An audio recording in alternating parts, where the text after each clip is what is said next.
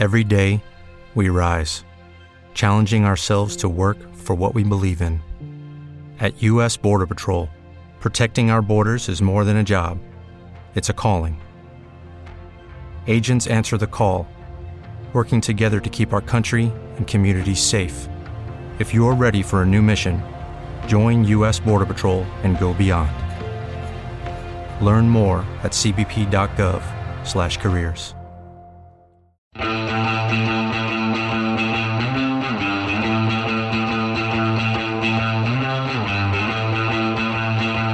Las cápsulas de esto también es política con Mario Girón y Miguel Rodríguez.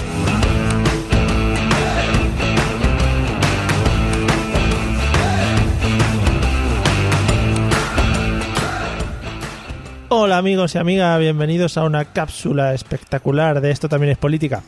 Bueno, empezar así con espectacular tampoco está muy bonito porque ponemos lo que es las miras muy altas. ¿Qué tal Miguel? ¿Cómo estás? Bien, cada cápsula estoy esperando a, a ver que cómo nos arruinas a nosotros mismos. ¿Sabes o sea, qué pasa? Está a punto de llamarte Miquel y no conozco a ningún Miquel. mm, Sí, bueno, porque parla un poco el catalá. Sí, sí, así un poco de catalanizarte. Por Bueno, si yo que no sé. te- no tengo problemas, ¿eh? Por si se hacen con el poder de la, con- de la península en unos cuantos años, nosotros siempre am el, el guañador. ¿Vale? claro. Venga, Eh, pero luego. vamos, que no. pero vamos, que no tengo problemas porque eh, mis amigos italianos y mis compa- compañeros de italiano me llaman Michele, o sea que me cambian el nombre bastante. no pasa Ah, vale. nada. Yo, yo soy internacional. Claro, pues eso es lo que hay que hacer, ser un ciudadano del mundo. Como Soy, tiene que ser. Yo soy de todo, hombre. Efectivamente. Mientras, mientras no me llame gilipollas, vamos bien. Bueno, igual en algún país gilipollas significa tontito, que Bueno, es menos ah. que lo que significa aquí. En bueno, fin, vamos. Y hablando de esto, vamos a hablar de ministros, ¿no? Saliendo, saliéndonos de los jardines, sí. claro, y un poco vamos al tema. A- En fin, Eh, vamos a responder hoy a una pregunta de Sergio R. Solís a través de nuestro Telegram. Como siempre decimos, la R es de... de Estoy súper intrigado, ¿eh? Hmm, Yo creo que es de, de risas. No, se- De, re- de remember, remember. ¿Quieres que sea Sergio, Remember? Sergio Remember Solís. ¿Qué te parece? Vale, Sergio Remember Solís, que es uno de los miembros más activos de nuestro grupo de Telegram, al que estáis todos invitados porque está muy bien y comentamos muchas cosas y a veces ponemos GIFs. La pregunta dice así, eso es lo que me ha llamado la atención a la gente, que se pongan GIFs. Eh, la pregunta dice así, nombramiento de ministros, ¿qué hay que cumplir? ¿Qué se pide? Da igual quién seas o lo que sepas para ser ministro de Industria o de Educación, de Turismo o de Defensa. Los ministros, ¿qué hacen realmente? ¿Nombran ellos a los secretarios o les vienen dados? Está claro que no redactan las leyes ellos solitos, estaría bueno, aunque puedan apadrinarlas. En resumen, saber más del trabajo de ministro. Bueno, Yeah. pregunta. Pregunta. um, bueno, compleja con enjundia. Porque luego cada, cada ministro y cada ministerio tiene sus, sus propias especificidades. Nosotros vamos a hablar un poquito en general y esperemos que la respuesta que hemos preparado para Sergio Remember Solís eh, le, le- le valga como... ¿no? Por supuesto, sí, yo creo que va Sergio Remember Solís va a salir muy contento con esta respuesta. Bueno, eh, yo supongo que sabremos cuándo ha escuchado esto cuando ponga Sergio R. Solís abandonado el grupo de Telegram, ¿no? sí. Y entonces sí, sí le tendremos como un gran remember del grupo. Claro. Venga. Podemos. Eh, venga, vamos a- al meollo. Eh, hay que decir que el sistema político español optó en su momento por un modelo de gobierno muy marcado por la figura del presidente del gobierno, a la que se le pide liderazgo político y cuyos efectos se dejan sentir en todo el sistema. El gobierno se compone, eh, esto lo dice la legislación, se compone de, vicepre- de, perdón, de presidente, de vicepresidente o vicepresidentes, es decir, al menos uno, pero bueno, hemos tenido épocas que hemos tenido tres, Sí. y de los ministros.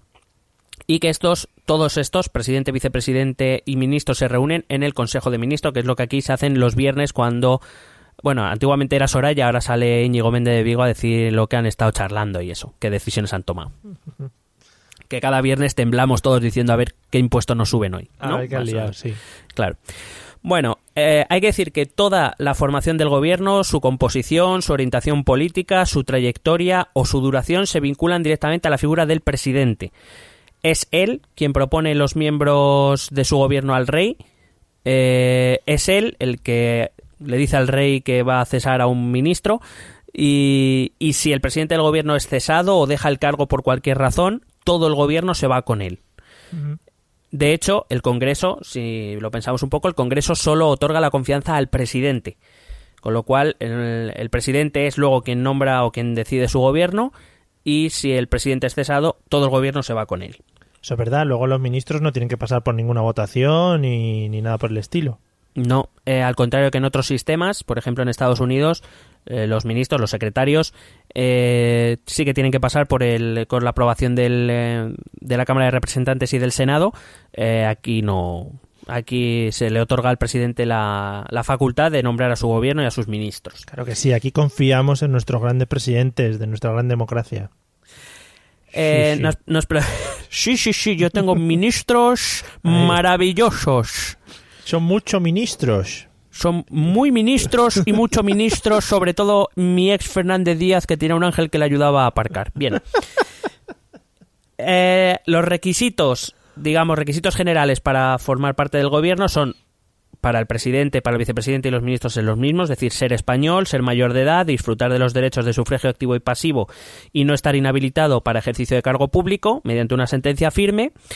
Pero se me ocurrió mirar, pues por, por el que dirán, ¿no? Qué se me ocurrió mirar. qué sí, eres. sí, sí, sí, sí, sí. Bueno, se me ocurrió mirar una ley que es la ley 3 2015 de 30 de marzo Muy conocida. reguladora del ejercicio del alto cargo de la Administración General del Estado. Entonces, los ministros son considerados parte de la, de la son considerados altos cargos de la Administración General del Estado, entonces deberían cumplir los siguientes requisitos establecidos en esta ley. Vamos allá. Sus nombramientos serán entre literalmente dice sus nombramientos serán entre personas idóneas y de acuerdo con su legislación específica. No hay una legislación específica para ministros, pero sí está de altos cargos. Entonces, son idóneos quienes reúnan honorabilidad y experiencia en la materia en función del cargo que se vaya a desempeñar. Vamos tachando ya, amigos, imaginariamente. Todos los ministros que han pasado por la democracia española. Podemos ir tachando.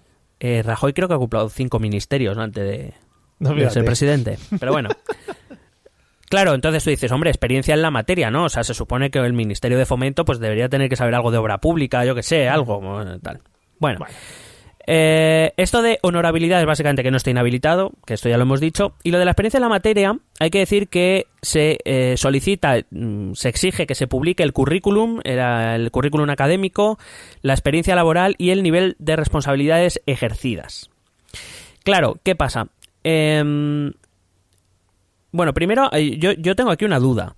Bueno, la, la duda que se planteó, lo que se plantea es realmente qué experiencia se, se tiene en cuenta. ¿Unas experiencias de responsabilidad o unas experiencias en el área eh, que se vaya a ejercer? Es decir, Mariano Rajoy ha podido ser ministro de cinco, en cinco carteras diferentes, principalmente entiendo que se le ha elegido y que es idóneo porque ha, eh, ha, ha ejercido cargos de responsabilidad anteriormente, aunque no tenga nada que ver con los ministerios en los que haya ejercido. Claro. Es decir, eh, tú puedes nombrar a un ministro, entiendo, ¿eh? según lo que dice la ley y por el comportamiento de los distintos presidentes. Entiendo que un ministro se puede nombrar porque sea una persona habituada a ejercer cargos de, de alta responsabilidad, aunque no conozcan el terreno en el que se mueve. Es decir, aunque yo sea médico y me nombren ministro de Agricultura, Sí, que sabe dirigir un equipo, que ha... que pero, eh, manejar, pero si claro. si he ejercido, si he ejercido eh, cargos de responsabilidad, de alta responsabilidad, de toma de decisiones, etcétera, Eso es. entiendo que con eso es suficiente, o si no, busca un experto en el área del que, de la que quiera cubrir, es decir, busca un eh, ministro de sanidad pues que tenga algún tipo de relación y de conocimiento del, del área médico-sanitaria. O lo que sería ya la leche, ¿no? Tener una persona las dos cosas juntas. Eso ya Fua. No se ha dado mucho, pero cuidado ese tema. No creo ahí. que haya nadie con esas características. En el mundo, te podría decir. No creo. no creo. Bueno, excepto perro loco. Pero aparte Pero, de eso, Hombre, por supuesto. Pero aparte de eso, cuando, cuando muchas veces nos quejamos y vimos quejarnos, y yo no voy a decir que no tengan razón, eh, digo que cada uno puede tener la opinión que quiera, que claro, es que uno puede ser ministro de fomento y al año siguiente ministro de sanidad y al año siguiente ministro de hacienda. Bueno, es verdad que los ministerios de hacienda y economía suelen, suelen dejarlos más para sí personas más, más especialistas, pero yo qué sé, luego te pasan al ministerio de agricultura y si no, pues te vas al ministerio de justicia. ¿Qué más da? Mm, vale. Eh, entiendo que se hace porque las personas que ocupan esos puestos eh, se les escoge por ser gente que está lidiada ya en, en Vale. as- a- que aguantan la presión, que saben qué presión conlleva, que toman decisiones, que, que- que Ujú. saben manejar este tipo de, de responsabilidades. Estás siendo muy buena persona también suponiendo eso, te lo digo, Bueno, es que soy bueno de- Efectivamente. en, en general. en general. Claro, ¿qué pasa? Que esto también, por ejemplo, ¿sabes lo que hace? Que eh, fomenta mucho las carreras funcionariales. Es decir, si te das cuenta, muchos, muchos de los ministros o de los eh, cargos, eh, de los altos cargos de la Administración General del Estado son funcionarios de carrera. Porque les han permitido especializarse en, en un área y además les han ido poco a poco han ido cogiendo mayores responsabilidades. Eh, hay un problema en este país, yo considero que hay un problema en este país con que el ejercicio de los cargos políticos en un porcentaje elevadísimo lo hacen funcionarios. No, no hay tanto acceso por parte de los que no son funcionarios a la actividad política. Luego, aparte, también hay que recordar que para ser ministro cuenta en muchas ocasiones, no en todas, pero en muchas ocasiones la carrera que hayas hecho en el partido. Claro. Ya, dependiendo de a quién hayas apoyado o no en los momentos en los que ha habido dudas. Claro, al final si te va a elegir un señor, cuanto más próximo has estado a ese señor, pues más posibilidades tendrás de ser ministro. Claro, evidentemente, si te has sabido arrimar bien a, al ascua, pues mejor.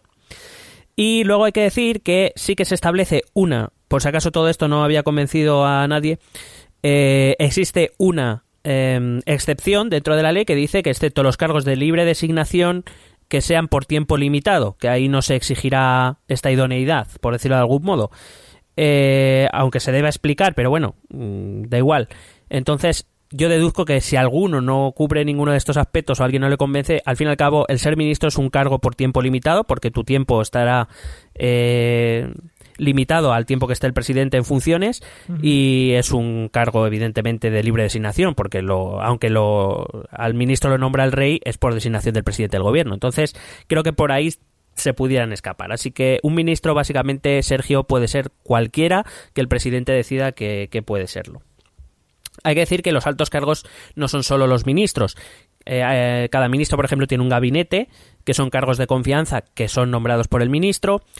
Eh, y luego existen de, en cada ministerio, digamos, hay como varias áreas que son los que se denominan secretarías de Estado.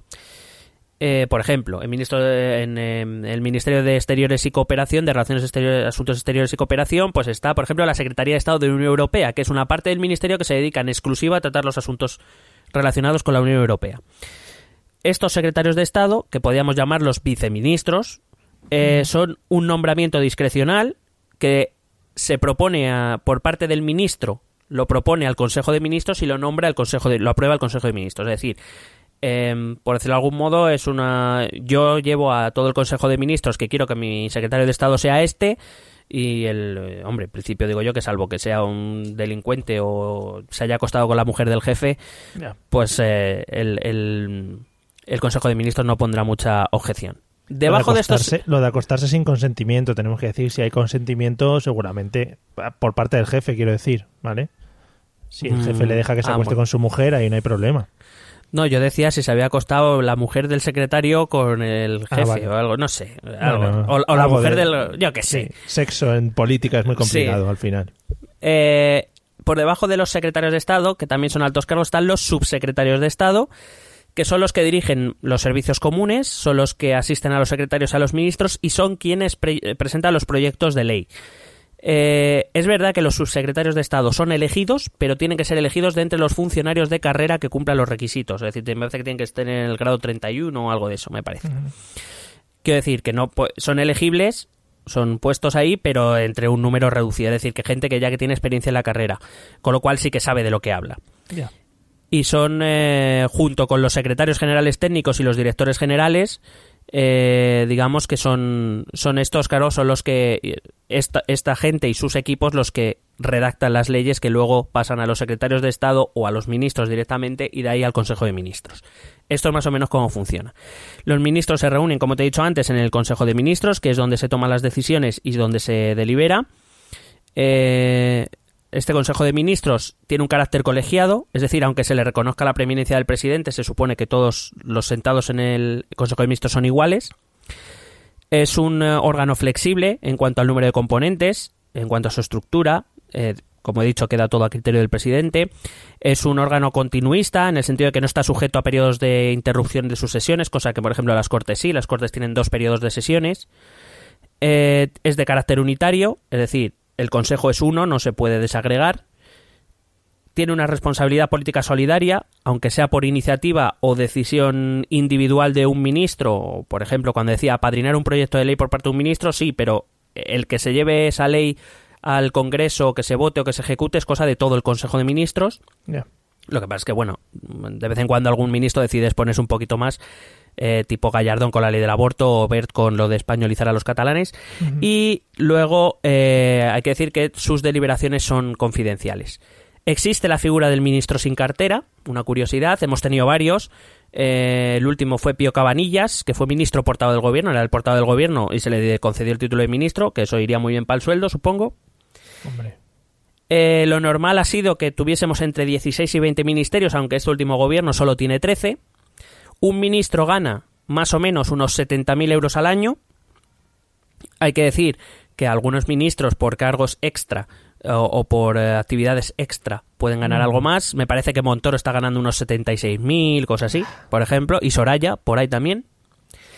Y eh, existen, y eh, voy a acabar con esto, existen dudas jurídicas sobre la responsabilidad de los ministros. Es decir, igual que a un presidente del gobierno se le puede hacer una moción de censura, a un ministro no, porque para empezar, como no ha sido nombrado por el Congreso, es decir, el sector mayoritario considera que solo es responsable, eh, el ministro solo es responsable entre quien le nombra, que es el presidente, aunque sean, es verdad que su actividad es controlada por el Parlamento, porque es parte de su, de su actividad. Claro, entonces las cagadas que pueda hacer un ministro o lo que sea repercutirán sobre el presidente que esté, que esté en ese momento, ¿no? Eh, o no. O debería, claro. Debería, digo, sí. Sí, efectivamente. Es verdad que existe una figura que se llama la moción de reprobación, que se supone que es una censura por parte de la, eh, del Congreso principalmente al ministro que sea, esperando que esa aprobación de la moción de reprobación haga que el presidente mm, lo cese. Se supone que eso es eso es lo que se ideó que debía pasar pero no es vinculante. Es decir, puede, se puede aprobar una moción de reprobación y que el ministro siga en su, en su puesto. Que el presidente haga lo que le salga del pito, ¿no? Como, correcto. De, hay que decir que en nuestro periodo democrático se han presentado más de 40 mociones de reprobación y solo se ha aprobado una. Muy bien. Que fue en el año 2007 a Magdalena Álvarez, que era ministra de Fomento con José Luis Rodríguez Zapatero, eh, se le, de hecho, no fue el Congreso. En el Congreso no lo consiguieron aprobar, lo aprobaron en el Senado. Que quiero decir, no es especial, no es una labor especial del Senado. Esto debería haber pasado en el Congreso, pero no pasó.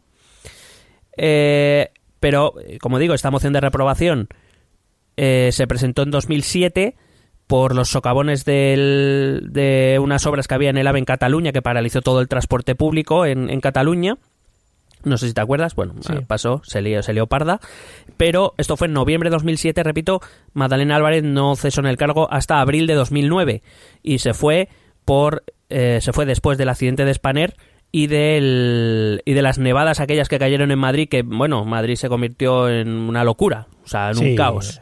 Es que bueno, pues, las nevadas dejado a la gente incomunicada en casa. Bueno, pues solo después de esto la ministra de Fomento cesó, no a pesar de que había sido reprobada un año y medio antes, el presidente decidió no cesarla y aguantó en el cargo un, año y medio más. Bueno. Pues y esto es lo que esto es lo que te he traído a ti, a nuestros oyentes y a Sergio Remember Solís. Bueno, pues esperemos que le valga como respuesta a Sergio Remember Solís. Eh, si no tiene el canal de comunicación habitual para hacernos llegar sus dudas y que no nos venga con mierdas como que la R de Rodríguez o de algún apellido normal. Hay que buscar algo con, con impacto. Para nosotros siempre serás el señor Remember. Mr. Remember. Mr. Remember. Bueno, amigos, hasta aquí la cápsula de hoy. Lo dicho, cualquier cosa, os ponéis en contacto con nosotros y la resolvemos en un plis, ¿vale? Ale, nos vemos en el próximo episodio. Chao. Besete.